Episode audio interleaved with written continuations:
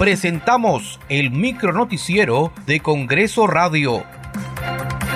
¿Cómo están? Les saluda Danitza Palomino. Hoy es miércoles 25 de enero del 2023. Estas son las principales noticias del Parlamento Nacional. El presidente del Congreso, José William Zapata, firmó la autógrafa de ley que garantiza becas integrales de estudios superiores en favor de los estudiantes que continúan afectados por los efectos económicos de la COVID-19.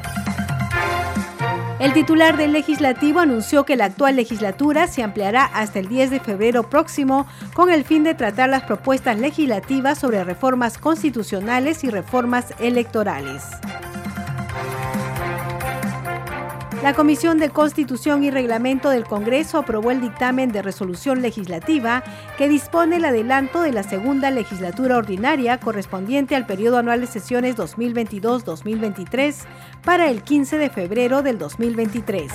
Se prevé que en este periodo el Pleno del Congreso pueda aprobar en segunda votación el adelanto de las elecciones generales planteadas por el Ejecutivo para abril del 2024, entre otras propuestas legislativas. Atendiendo a la solicitud, la iniciativa de la mesa directiva, con el apoyo multipartidario de diversas bancadas, se ha propuesto la incorporación de una cuarta disposición transitoria en nuestro reglamento, para que así la segunda legislatura inicie el 15 de febrero del 2023, de tal forma que si la ley de adelante elecciones generales, así de esta manera, pueda ser votada cuanto antes.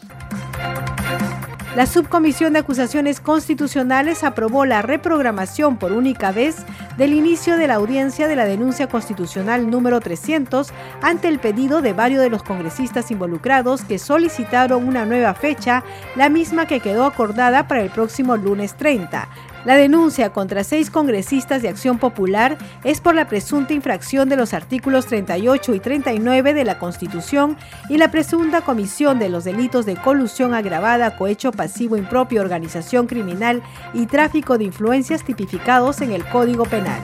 La propuesta eh, formulada para dar inicio a las sesiones del caso de denuncia constitucional 300 para que se dé inicio el día lunes 30 horas 8 en punto de la mañana ha sido aprobada por 21 votos de favor, 0 en contra, 0 abstenciones. Muchas gracias por acompañarnos en esta edición. Nos reencontramos mañana. Hasta aquí el micronoticiero de Congreso Radio una producción de la Oficina de Comunicaciones del Congreso de la República.